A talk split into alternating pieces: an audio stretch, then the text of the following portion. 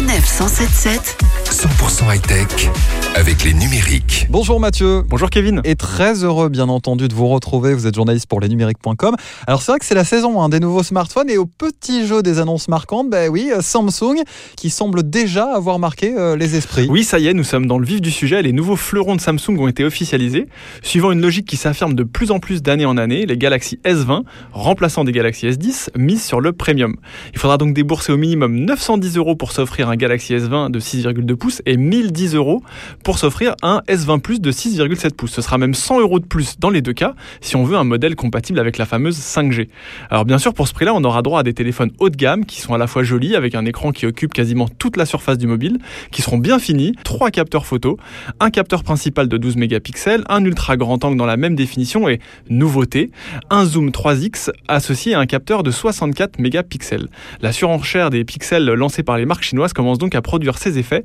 C'est une bonne nouvelle parce que nous avons pu prendre en main ces nouveaux Galaxy et nos premières impressions sur la partie photo sont excellentes. Et cette année, euh, petit plus pour Samsung qui a ajouté euh, finalement bah, de nouveaux noms, de nouvelles euh, références à son catalogue. Ouais, on l'a dit, Samsung continue à monter en gamme et en ce sens a dégainé un Galaxy S20 Ultra qui sera encore plus cher, 1360 euros, mais encore plus capable, si j'ose dire, avec un écran plus grand, un super processeur et plus de capteurs photo encore, parce qu'il y en a un quatrième qui vient s'ajouter et un capteur qui peut faire un zoom qui s'appelle Space Zoom 100x pour aller photographier jusque, jusque sur la Lune peut-être. Et c'est un smartphone qui devrait plaire aux amateurs de photos ainsi qu'à ceux qui aiment les très grands smartphones comme les Galaxy Note. Et vous allez me parler maintenant de quelque chose qui m'intéresse beaucoup parce que moi je suis un grand passionné de photos et c'est vrai que j'ai tendance à délaisser bah, mon appareil photo, mon réflexe euh, pour mon smartphone.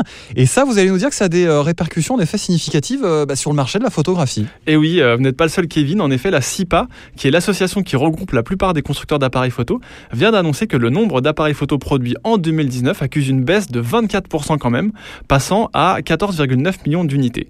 Les modèles qui perdent le plus de leur attrait pour les consommateurs sont les réflexes, suivis par les compacts, et dans une moindre mesure les appareils hybrides qui eux résistent mieux à la chute.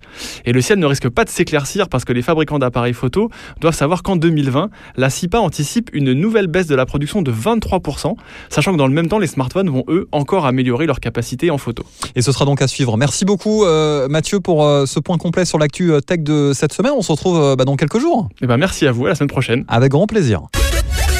Retrouvez toutes les chroniques de Sanef 177 sur sanef177.fr.